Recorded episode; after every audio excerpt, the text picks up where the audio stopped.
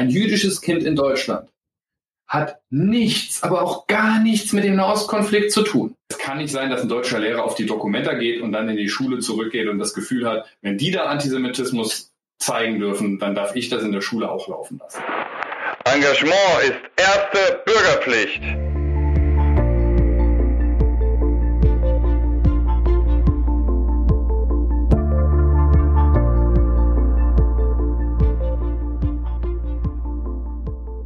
Hallo und herzlich willkommen zu Erster Bürgerpflicht, dem Podcast der Operation Heuss zur Verteidigung der liberalen Demokratie.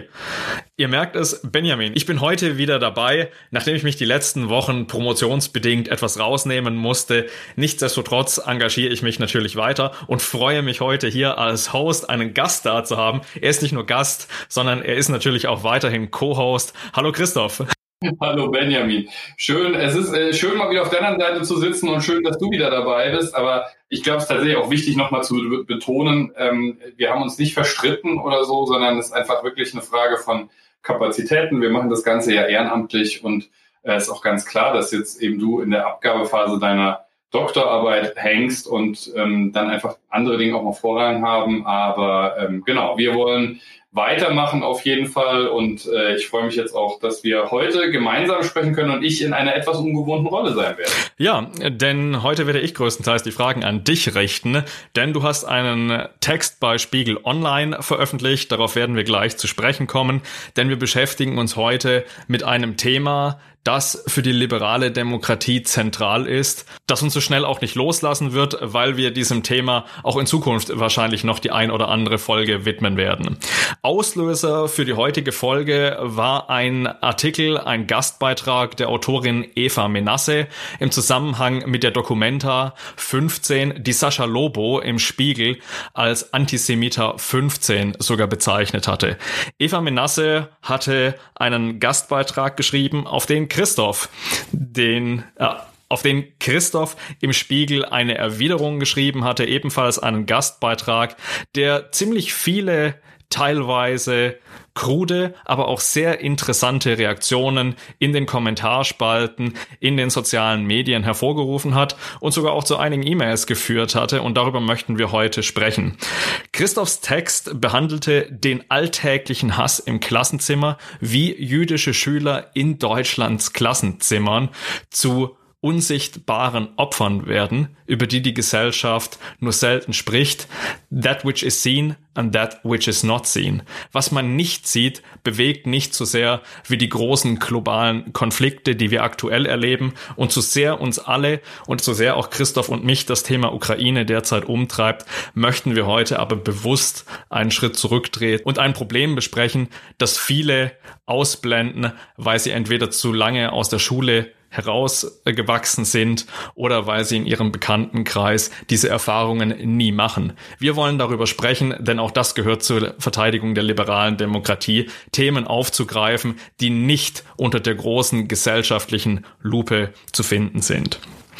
Das Thema Antisemitismus auf der Documenta 15 ist nicht nur ein Problem der Kunst- und Kulturszene, es ist nicht nur ein Thema des deutschen Feuilletons und es ist vor allem nicht nur ein Thema, das irgendwelche Kunstschaffenden in Deutschland und dem globalen Süden betrifft, sondern es ist ein Thema, das uns alle betrifft. Denn die Documenta 15 wird mit deutschem Steuergeld finanziert auf der Dokument, die Documenta 15 ist ein Stell dich ein deutscher Kulturschaffender, Spitzenpolitiker und Politikfunktionäre. Und allein deshalb ist es schockierend zu sehen, dass nach dem anfänglichen Skandal eben keine Ruhe eingekehrt ist, sondern jüngst in den letzten Tagen weitere antisemitische, grässliche und wirklich auch nicht zu rechtfertigende ähm, Kunstwerke aufgetaucht sind. Christoph, dein Text im Spiegel, was war der Auslöser, außer dass Eva Menasse einen wirklich seltsamen Text publiziert hatte? Ja, ähm, ich, ich weiß gar nicht genau. Äh, mein Text ist frei zugänglich, den packen wir natürlich in die Show Notes. Ich weiß gar nicht, ob das bei Eva Menasse auch der Fall ist. Es war ursprünglich zumindest mal nicht der Fall. Ähm, deswegen, ich versuche mal gerade relativ schnell zusammenzufassen, ähm, was mich aufgeregt hat und auf welcher Basis ich darauf antworten konnte. Also Eva Menasse hat in ihrem Text mehr oder weniger geschrieben, ähm, wir ne, also jetzt äh, flapsig gesagt, wir regen uns an der falschen Stelle auf. Ähm, sie hat ja auch jüdische Familie und hat sich auch ähm, intensiv mit, mit dem Holocaust und Antisemitismus in der deutschen Mehrheitsgesellschaft über die Jahre und Jahrzehnte auseinandergesetzt, auch sehr verdienstvoll. Aber sie sagt eben, sie hat eigentlich keine Angst vor irgendwelchen Plakaten von Künstlern aus dem globalen Süden, sondern sie hat eben Angst vor den Leuten, die die Lübcke erschießen oder versuchen in Halle ein antisemitisch motiviertes Attentat zu begehen. Und äh, das Problem an diesem Text, und das zieht sich durch, ist, ähm, dass er wieder so ein Ranking macht äh, und eben äh, mehr oder weniger sagt, ja, ja, also wir dürfen nicht vom Rechtsextremismus wegschauen, alles andere ist aber zweitrangig.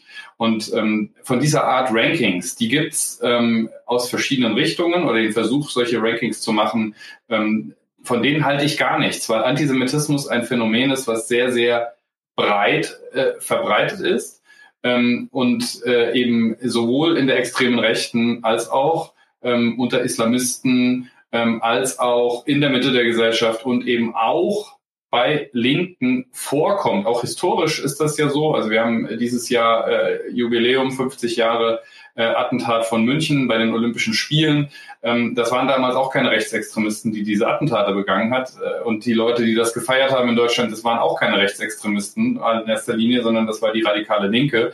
Das wird gerne so weggedrückt. Und mir geht es gar nicht darum, den schwarzen Peter ähm, einer Person oder einer Richtung äh, zuzuschieben, sondern mir geht es eben darum, das umfassend zu diskutieren, weil, und das ist der Kern meines Textes, den ich dann geschrieben habe, ähm, man immer so denkt, äh, solche Sachen wie jetzt so eine Debatte um die Dokumenta, das ist eben, wie du es gesagt hast, äh, ja, so ein, so ein, so ein Feuilleton-Thema und das betrifft irgendwelche Kunstausstellungen. Und dann kann man ein bisschen über BDS diskutieren, aber eigentlich hat das für jüdisches Leben oder für demokratisches Leben in Deutschland keine besondere Relevanz. Und das ist eben falsch, weil es ist nämlich so, dass ähm, nicht nur Antisemitismus auf deutschen Schulhöfen gängig ist, sondern die Frage auch ist, wie wird damit umgegangen? Und ich bin ähm, als politischer Bildner mit ähm, Jonathan äh, Kalmanowitsch, das ist äh, Ben Salomo, sein Künstlername, bin ich ganz, ganz viel für die Friedrich-Naumann-Stiftung und andere auch, aber vor allem für die Friedrich-Naumann-Stiftung an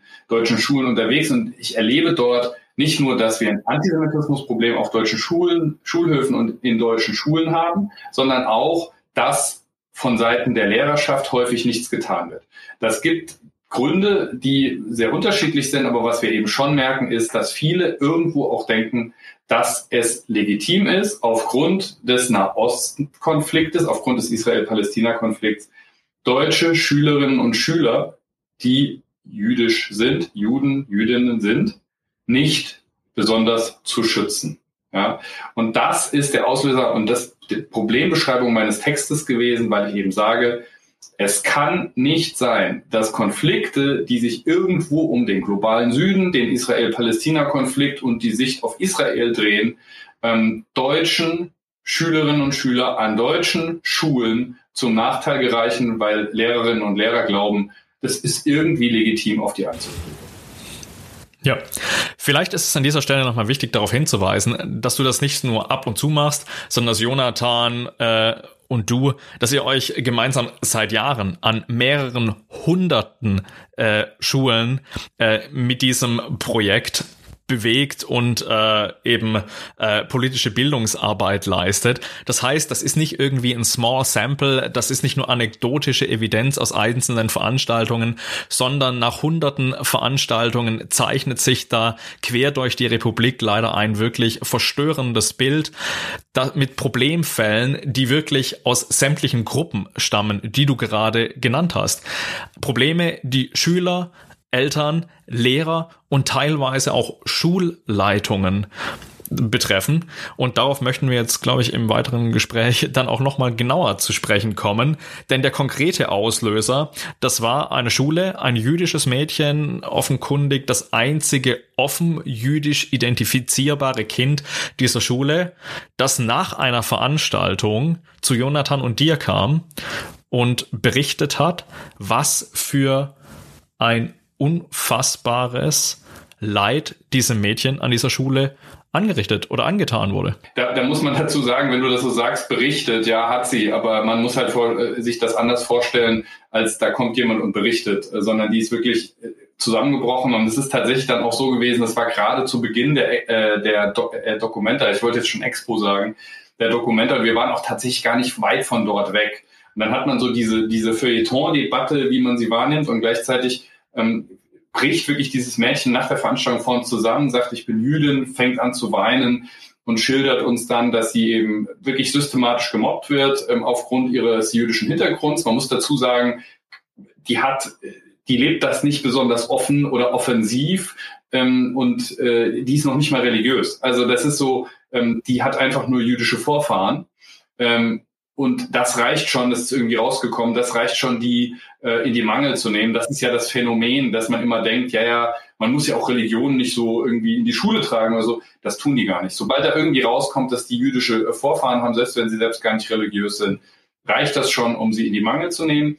Und eben an dieser Schule ist das ein Thema, was auch schon länger ein Thema ist. Deswegen sind wir da auch zum wiederholten Mal. Äh, und es gibt da eben auch Lehrerseminare.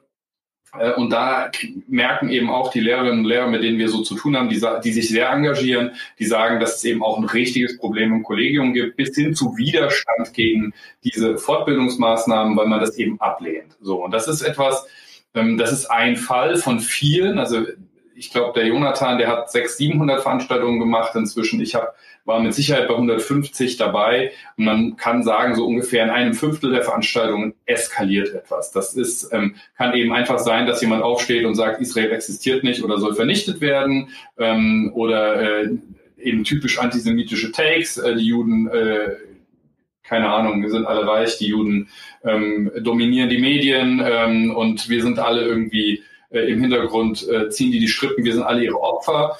Ähm, das, das sind solche Sachen, äh, Hitler-Verehrung, ähm, SS-Verehrung, ähm, letztendlich Hitler ist Ehrenmann, ähm, Hitler hätte damals die Sachen irgendwie zu Ende bringen sollen, äh, ne, solche Sachen, also wirklich auch strafrechtlich relevante Holocaust-Leugnung, Re Holocaust-Relativierung. Also wir erleben das wirklich alles und wir erleben eben auch, dass ähm, letztendlich auch von Seiten der Lehrerschaft, also bis hin zu wirklich Drohungen durch Lehrkräfte oder mal einen Schulpsychologen, da wurde es fast körperlich. Ähm, äh, also kann man sich kaum vorstellen. Und was wir halt auch erleben, ist Schulen, wo wir einfach mitkriegen, dass zum Beispiel mal jüdische Schüler an der Schule waren und sie halt strukturell weggemobbt wurden. In Köln reden wir von einem Gymnasium, da ist, sind mehrere Dutzend Schülerinnen und Schüler über die Zeit weggemobbt worden. Ähm, und es wurde gedeckt von Seiten der, der Vertrauenslehrer und der Schulleitung, die eben auch nicht wollten, dass offen drüber gesprochen wird. Ähm, das ist ein Thema, was wirklich umfassend ist ähm, und äh, was, was ich jetzt hier nicht komplett ausführen kann und will, aber was wirklich nicht anekdotisch ist, sondern inzwischen so strukturell, dass wir wirklich ähm, Listen führen können und auch schon ein Gefühl dafür haben, wenn wir in eine Schule kommen, oh, ähm, so wie hier geredet wird, da geht jetzt gleich ähm, wahrscheinlich wieder die, die Bombe hoch. Und das sind ja schon die Schulen, wo wir es mitkriegen. Also auch, wo Lehrerinnen und Lehrer selbst gegen den Willen der Schulleitung mit uns offen sprechen. Ähm, ich möchte mir gar nicht vorstellen, wie das ist an manchen Schulen, ähm, wo wir eben gar nicht eingeladen werden, weil man eben auch schon weiß, dass man ein Problem hat oder wo eben das Denken tatsächlich auch im Kollegium weit verbreitet ist. Auch wenn dein Text primär Lehrerinnen und Lehrer in den Vordergrund gerückt hatte, gab es einige Rückmeldungen, die die Schülerebene natürlich adressiert hatten. Viele der Kommentare haben das Thema, ach, fangen wir doch mit Korankritik an, die Mobber sind häufig Jugendliche äh, mit arabischer Migrationsgeschichte, all das kam dann natürlich auf. Auf der einen Seite kann man sagen, ja, verständlich, weil das im Text ja auch so angerissen wurde. Aber das ist genau wieder der Punkt mit der Hierarchie der Opfer, dass sich jeder den Antisemitismus herauspickt, der ihm ideologisch quasi am fernsten liegt und wo man selber am liebsten die Mobber sehen würde. Denn die Mobber im eigenen politischen Turf, die blendet man natürlich am liebsten aus. Absolut. Also es ist eher eine Hierarchie nicht der Opfer, sondern der Täter an der Stelle. Ähm, aber äh, du hast recht, genau. Also es ist tatsächlich so. Ähm, müssen wir auch nicht drum rumreden. Was wir erleben, sind in erster Linie antisemitische Äußerungen, ähm, Angriffe, ähm, Fragestellungen äh, von Seiten von Kids mit einer arabischen Migrationsgeschichte ähm, oder türkisch, arabisch, ähm, sowas, äh, wo, oder wo die Eltern Migrationsgeschichte haben. Äh, ich finde das tatsächlich auch wichtig, äh, das immer zu erwähnen. Also die meisten Kids, mit denen wir zu tun haben, die sind Deutsche. Ja? Und da ist dann irgendwie letzte Generation, vorletzte oder vorvorletzte Generation ist zugewandert, aber die haben eben immer noch eine Verbindung in diese Gegend. Und sie verfolgen es teilweise einfach auch ähm, häufig leider, vor allem über Social Media und äh, mit allen Manipulationen, die das mit sich bringt. Ähm, das ist das, was wir sehen. Und übrigens auch, und das, auch das ist absolut wichtig, das zu erwähnen, ähm, regelmäßig syrische Flüchtlingskids, die 2015 etc.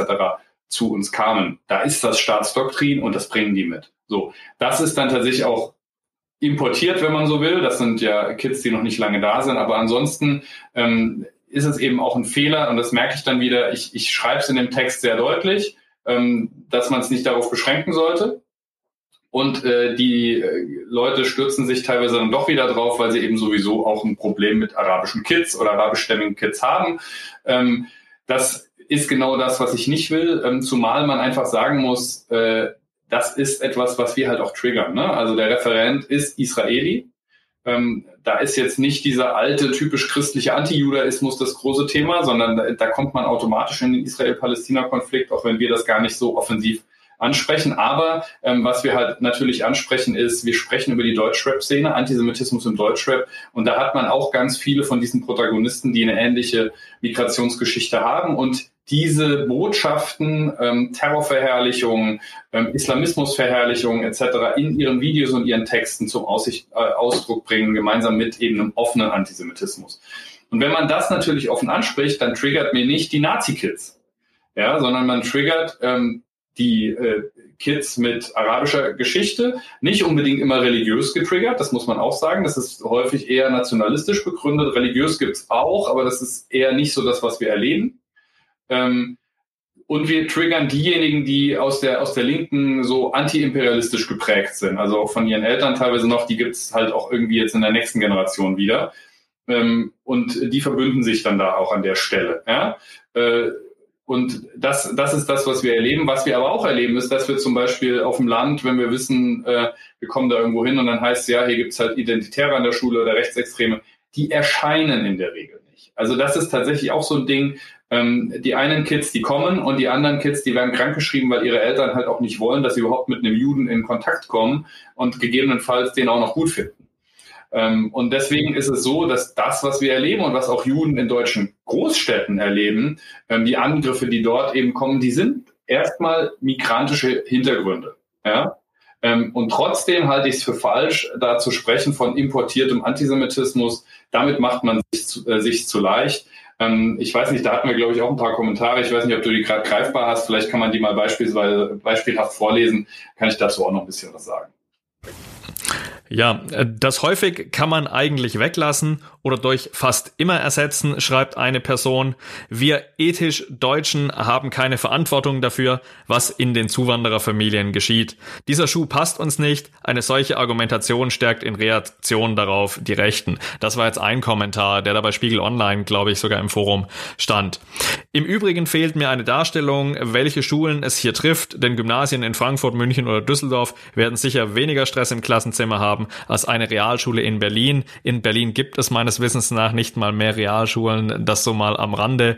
Ähm, aber das sind so die typischen Kommentare, äh, die, äh, die da darauf abzielen, ähm, dass die Kinder eben häufig eine arabische Migrationsgeschichte ja, ja. äh, dann genau, auch haben. weil da die Migrationsanteile wohl höher wären. Ähm, ganz ehrlich, so, so einfach ist es natürlich dann auch wieder nicht. Also Berlin ist tatsächlich ein Sonderfall, würde ich sagen. Berlin ist besonders problematisch. In Berlin kann der Jonathan teilweise an die Schulen wirklich auch nur mit Polizeischutz. Ähm, das ist kein Scherz, das ist passiert. Ähm, Berlin ist besonders problematisch, sage ich jetzt hier. Ähm, ich weiß nicht, woran es liegt, äh, aber es ist besonders problematisch. Ähm, ansonsten muss man ganz ehrlicherweise sagen, haben wir am Anfang auch so ein bisschen die Hypothese gehabt, dass wir vielleicht an den, äh, in den Großstädten ähm, oder im Osten auf dem Land ähm, wo halt auch viel AfD gewählt wird ähm, und halt an unterschiedlichen Schulformen unterschiedlich stark ähm, das Phänomen beobachten können. Das ist tatsächlich nicht der Fall. Also die krassesten Sachen haben wir an großstädtischen Gymnasien äh, und an Gymnasien mit, mit gutem Ruf erlebt, aber auch äh, Privatgymnasien irgendwo auf dem platten Land ähm, mit lauter blonden, blauäugigen Kids. Auch da ähm, haben wir teilweise Situationen, wo es heißt, wir müssen mal noch in eine andere Klasse irgendwie und mit denen sprechen, weil da irgendwelche Siebtklässler ähm, üble antisemitische Takes haben, die es auch übrigens dann aus dem Gangster-Rap haben. Also das fängt dann wirklich so bei 10-, 11-Jährigen an. Ähm, insofern ist das tatsächlich nicht so. Und es ist auch so, also da merkt man wieder, gute Menschen gibt es auf Gymnasien äh, genauso wie auf Haupt- und auf Förderschulen. Also wir haben auch an Förderschulen schon erlebt, dass Kids gegen den Willen ihrer Nazi-Eltern, ähm, die sie krank schreiben wollten, äh, zur Veranstaltung gekommen sind, weil sie das hören wollten.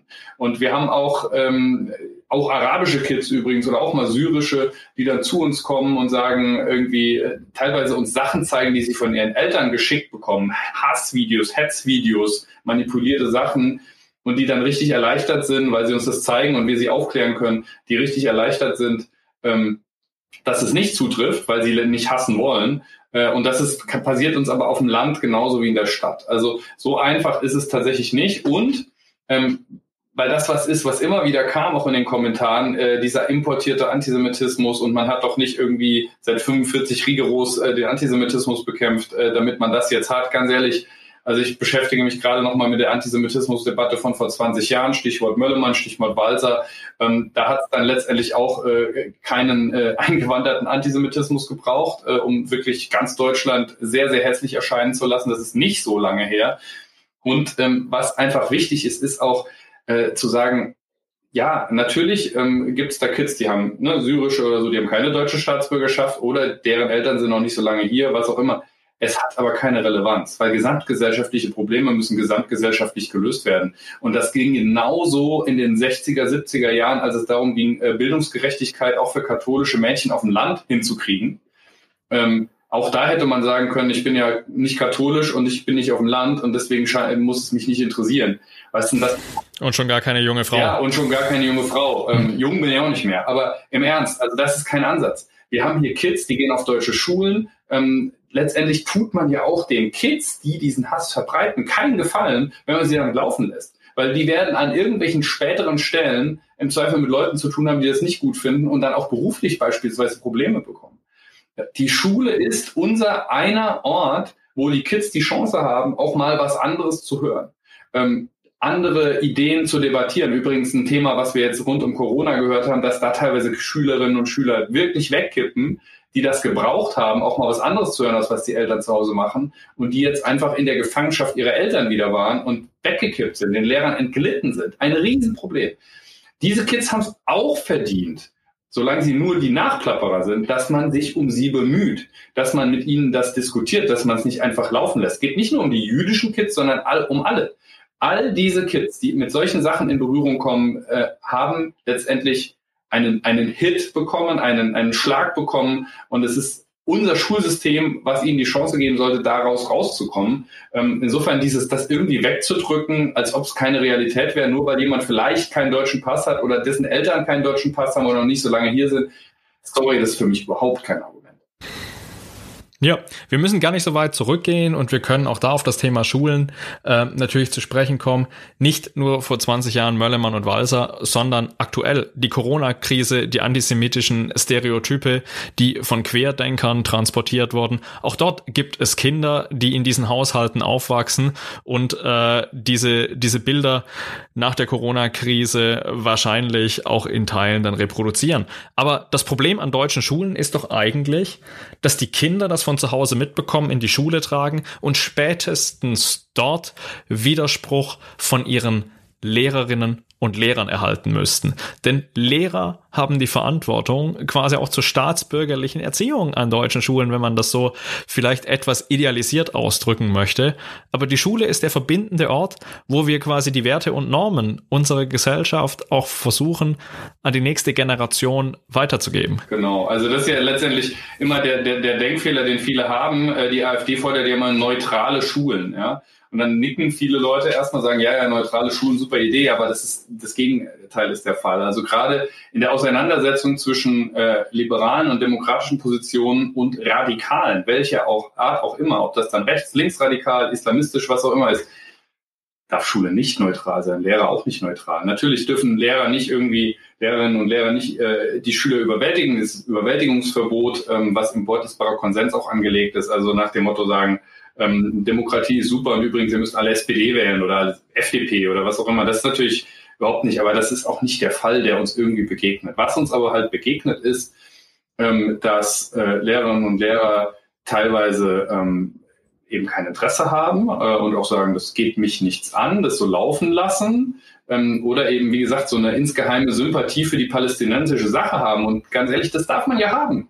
Ja, das haben übrigens in Israel auch ganz viele und ganz viele Juden in Deutschland haben das auch. Ähm, das ist halt ein komplexes Thema. Äh, ne, ich war ja gerade in Israel äh, auch wieder unterwegs, wenn man da mit den Leuten spricht, das wird viel, viel diverser diskutiert, das ganze, der ganze Themenkomplex, Konflikt ähm, als das hier in Deutschland ist, ähm, wo man gefühlt entweder ähm, Israel macht alles toll oder äh, BDS ist toll und Israel ist der Teufel hat. Ähm, aber es ist einfach etwas, was die Leute rauszuhalten haben. Ein jüdisches Kind in Deutschland, egal ob es jetzt teilweise auch israelischen Staatsbürgerschaft hat, die, die allerwenigsten haben das, die meisten sind Deutsche. Ja?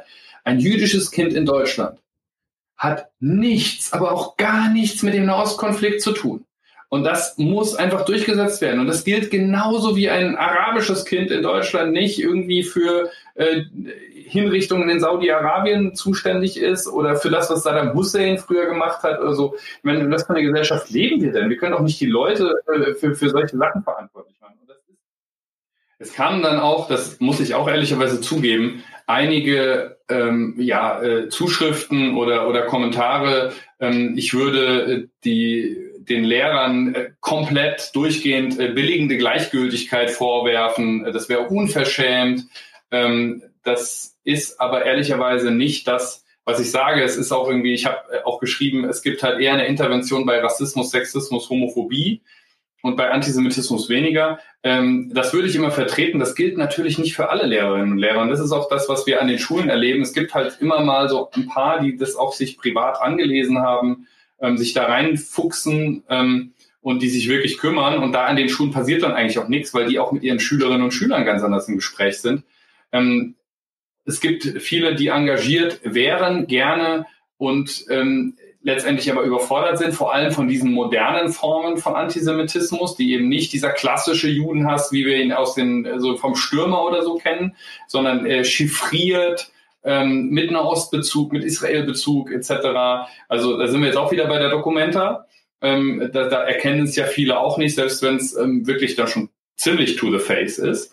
Ähm, ja, genau. Also das ist ein bisschen banal, aber so ein bisschen dieses, äh, auch die diese Diskussion, also irgendwie nach dem Motto, wenn in Indonesien das so, dann, dann hat das nicht dieselbe Bedeutung wie hier. Ja, Bullshit. Also natürlich hat offener Antisemitismus in Indonesien genau dieselbe Bedeutung, zumal Indonesien auch ein Land ist, was sehr antisemitisch geprägt ist. Also ähm, das, da, da, da macht man sich zu einfach. Es ist aber halt tatsächlich so, dass ähm, häufig Diversity, äh, auch Diversity-Strategien an Schulen und Interventionsstrategien an Schulen ähm, tatsächlich ohne Antisemitismus und Juden auskommen. Also das ist sowas, wo auch immer uns gesagt wird, ja, die Schülerschaft ist super engagiert für Diversity und äh, intersektional und was auch immer. Ja, aber es kommt halt häufig ohne Juden aus. Da gibt es inzwischen wirklich auch so dieses, ähm, dass Juden weiß sind und White Privilege haben, also Jewish Privilege ähm, oder Jewish Whiteness, also wirklich so dieses äh, ich meine, auch umzudeuten, den Holocaust so als ein Problem unter vielen, aber dass die Juden faktisch eigentlich schon typische Unterdrücker sind, weil sie ja weiß sind. Ich wurde auch schon mal angegriffen, dass ich eine Veranstaltung zu Rassismus gemacht habe, wo dann ein Jude mit am Tisch saß. Ja, wo man einfach sagen muss, noch nie was von den Nürnberger Rassegesetzen gehört. Ja, also die Rassifizierung von Juden ist jetzt wirklich nicht jung und es gibt auch Rassismus gegen Slawen beispielsweise, aber das wird halt einfach weggedrückt, weil es nicht in die eigene Erzählung passt. Und da fehlt auf der einen Seite Vorbe das Vorbereitetsein. Äh, viele Lehrerinnen und Lehrer spiegeln uns das auch, dass sie sagen, wenn wir was mitkriegen, wir wissen selbst nicht, wie, wie wir reagieren müssen. Aber bei vielen steckt darin leider auch eine Form von Überzeugung. Das Gefühl, dass es irgendwie im Sinne einer gerechten Sache dann einigermaßen in Ordnung ist. Ja, schon mehrfach angesprochen. Aber ein gewichtiger Punkt in den Kommentaren und in den Reaktionen zu deinem Text war auch das Thema, ja, aber Israel. Und dieses Ja, aber Israel, das war, glaube ich, so vorhersehbar, wie dass die Sonne jeden Tag einmal aufgeht und dann auch wieder untergeht. Denn dieses Ja, aber Israel prägt die Debatte in Deutschland mit Positionen, dass eben Kritik an der Regierung Israels ja nicht möglich sei und so weiter. Und vielleicht kannst du da einfach mal ein, zwei Kommentare vorlesen, die genau das wieder bestätigen. Also dabei kann dann zum Beispiel, solange Israels Politik zu herzzerreißenden Tragödien führt, bringt es nicht viel, an den Symptomen herumzudockern, anstelle die Ursache anzugehen, die fehlende langfristige Friedenspolitik. Aber das ist halt einfach, das ist, natürlich ist das ein Problem, dieser Konflikt, ja, und der ist super kompliziert und super überlagert von ein, ein Konflikt und ein Problem überlagert das andere. Aber das hat doch nichts mit deutschen Schulen zu tun. Das ist einfach der Punkt. Ja? Das ist einfach ähm, letztendlich niemand von den Kids dort ist Politiker in Palästina oder in Israel oder hat irgendwie Steine auf israelische Panzer geworfen oder hat an einem Checkpoint gearbeitet als israelischer Soldat. Niemand. Niemand. Und auch deren Eltern nicht. Ja, sondern das ist eine Debatte, die man aus der Distanz führt. Und ja, von mir aus führt sie, aber lasst die Leute persönlich in Ruhe. Das ist eigentlich der Punkt und es wird einfach ignoriert, auch in den Kommentaren teilweise. Das geht ja dann immer noch weiter. Ähm, dann haben Leute behauptet, also Antisemitismus von links kann es gar nicht geben. Ähm, und äh, aber man darf ja eben Israel nicht kritisieren. Äh, wenn überhaupt, könnte es eine Linke aus Israel machen, aber alle andere, es würde per se als Antisemitismus bezeichnet. Auch da Bullshit. Das ist ein Strohmann-Argument. Das ist der Versuch, ähm, diese Behauptung eben letztendlich auch groß zu machen. Ähm, und es stimmt einfach nicht. Ganz ehrlich, also man erlebt momentan massiv Kritik an Israel, auch gerade im Umgang mit, mit, dem, äh, mit dem Krieg in der Ukraine, wo man lange äh, sich zu sehr zwischen Ukraine und Russland nicht entscheiden konnte. Das ist jetzt mit dem neuen liberalen Premierminister äh, Yair Lapid anders ähm, und sorgt dann gleich für neue Probleme, äh, weil die Russen jetzt irgendwie überhaupt nicht mehr gut auf Israel zu sprechen sind gerade. Ähm, aber das wird kritisiert, äh, international und so, so, zwar sowohl in die eine wie auch in die andere Richtung. Und ähm, nicht nur in Israel wird natürlich auch kritisiert, gerade mit Blick auf das Westjordanland oder beispielsweise, ähm, dass die Infrastrukturausgaben in West- und Ostjerusalem sich stark unterscheiden. Natürlich wird das kritisiert, kann man auch kritisieren, ist absolut kritik kritikwürdig auch. Und wer das aber kritisiert, also ganz ehrlich, der wird nicht als Antisemit bezeichnet. Wer aber halt sagt, die Juden lassen die Palästinenser ausbluten, das haben sie immer so gemacht, der braucht sich ja nicht wundern, weil das ist keine Kritik, sondern Antisemitismus. Ja. Ähm, und vor allem, wenn es dann eben auch noch in historische Tradition gestellt wird und die Strippenzieher und die jüdische Lobby und so.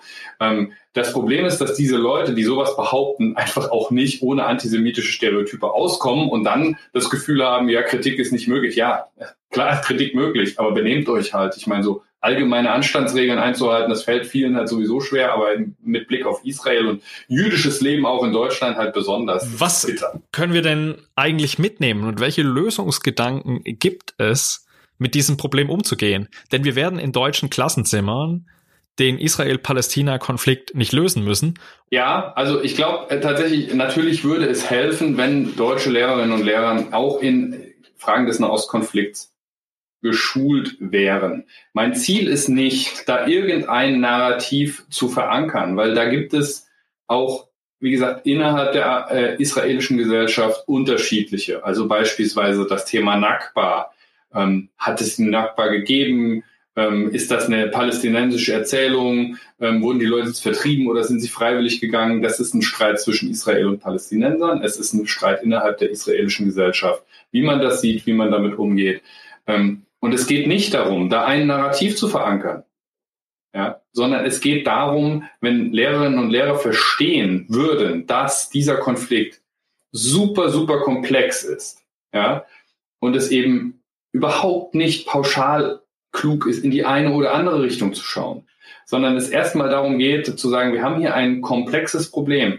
Das ist auch nicht geeignet, es zu vergleichen mit äh, der industriellen Judenvernichtung während des Holocaust. Das ist auch nicht zu vergleichen mit, mit der Apartheid in Südafrika. Und trotzdem kann man Kritikwürdiges äußern, das ist ja gar keine Frage, aber diese Vergleiche bringen niemanden weiter. Die verkürzen die Debatte und sorgen nur für Krieg auf deutschen Schulhöfen. Das heißt, das erstmal zu verstehen, die Differenzierung wieder zurückzubringen und zu verankern, dass wie auch immer antisemitische Übergriffe, antisemitisches Mobbing nicht in Ordnung sind und an deutschen Schulen auch für Probleme für die Lehrkräfte, die das durchlaufen lassen, führen müssen. Das ist der Punkt. Ja. Ähm, da müssen wir wieder hin. Das ist eine Aufgabe der Schulleitungen, dass sie auch hingucken müssen ähm, und dass sie verstehen, nur weil sie Schule gegen Rassismus, Schule mit Courage sind und weil sie sagen, wir gehen gegen Rassismus vor, ist es trotzdem möglich, dass Antisemitismus ein blinder Fleck ist. Und man darf eben eine Sache nicht vergessen, weil natürlich gibt es auch Mobbing zwischen Türken und Kurden, um nur ein Beispiel zu nennen. Oder jetzt Ukrainer und Russen in einer Klasse kann zu Problemen führen. Aber es ist eben auch schon etwas Besonderes. Jüdisches Leben in Deutschland ist immer noch rar. Es gibt viel weniger jüdische Kids als türkischstämmige, arabischstämmige, ukrainischstämmige, russischstämmige etc. Das heißt, die Wahrscheinlichkeit, dass man auf der einen Seite eine Gruppe hat, Gruppe hat und auf der anderen Seite eine einzelne Person in der Klasse oder vielleicht in der ganzen Schule, die da ins Fadenkreuz genommen wird, die ist sehr, sehr hoch.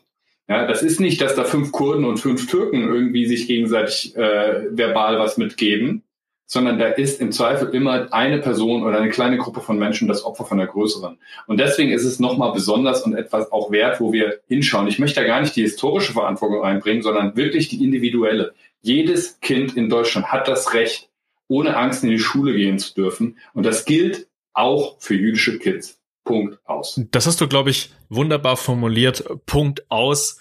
Auch an dieser Stelle bei diesem Thema.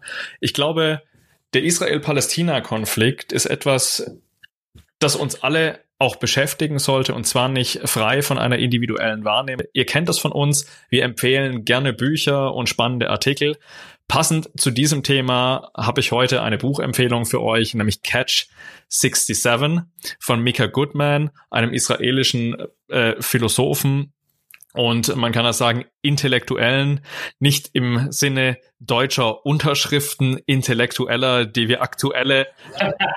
ja, Grüße, Grüße gehen raus. Eine wunderbare Wortschöpfung. Also mein, mein, Lieb, mein Lieblingswort des Tages, Unterschriften, Intellektuelle. Ich habe auf Twitter, glaube ich, geschrieben, es ist eine, eine formvollendete Form, äh, Leute zu beleidigen, ohne die Anstandsregeln zu verletzen. Ja, diese Unterschriften oder? Intellektuelle, die eben für Frieden appellieren, ohne eine, einen realistischen Weg zu skizzieren, erinnern mich immer an wollen sie wirklich Frieden oder wollen sie einfach nur in Frieden gelassen werden und ziehen sich in so Neo-Biedermeier zurück äh, ins Private, ins Heimelige? Oder wollen sie einfach nur günstiges ja, oder Gas? wollen sie, wollen sie quasi nur günstiges Gas? Aber das ist auch ein anderes Thema. Sondern dieses Buch, Buch von Mika Goodman hat, glaube ich, in Israel auch dazu geführt, dass die Linken ihn äh, als Rechten bezeichnet haben und die Rechten ihn natürlich wieder als äh, Linken äh, und als Sicherheitsrisiko für den Staat Israel bezeichnet haben. Also wenn man beide Seiten mal wieder gleichmäßig äh, erzürnt, dann scheint man gewisse Knöpfe zu drücken, die die Menschen vielleicht zum Nachdenken bringen. Und ich glaube, dieses Konzept des radikalen Zuhörens, des Radical Listenings passt auch ganz gut, denn er prägt in diesem Buch Sätze wie sowohl Juden als auch Palästinenser, also Juden in Israel, also israelische Juden. Es gibt ja auch israelische Staatsbürger, die keine Juden sind und Palästinenser sind beide the victims of their own victims in einer gewissen Art und Weise und befinden sich in einer sogenannten Catch 67 Situation, aus der beide Palästinenser und Israelis seit diesem Krieg 67 kaum mehr rauskommen, weil die Komplexität dieses Konflikts einfach sehr groß ist. Und ein Satz, der mir da besonders in diesem Buch im Gedächtnis geblieben ist, ist die Tatsache, dass es aus westlicher Perspektive manchmal sehr schwierig ist zu akzeptieren, dass gewisse Probleme nicht einfach nur mit einem Deal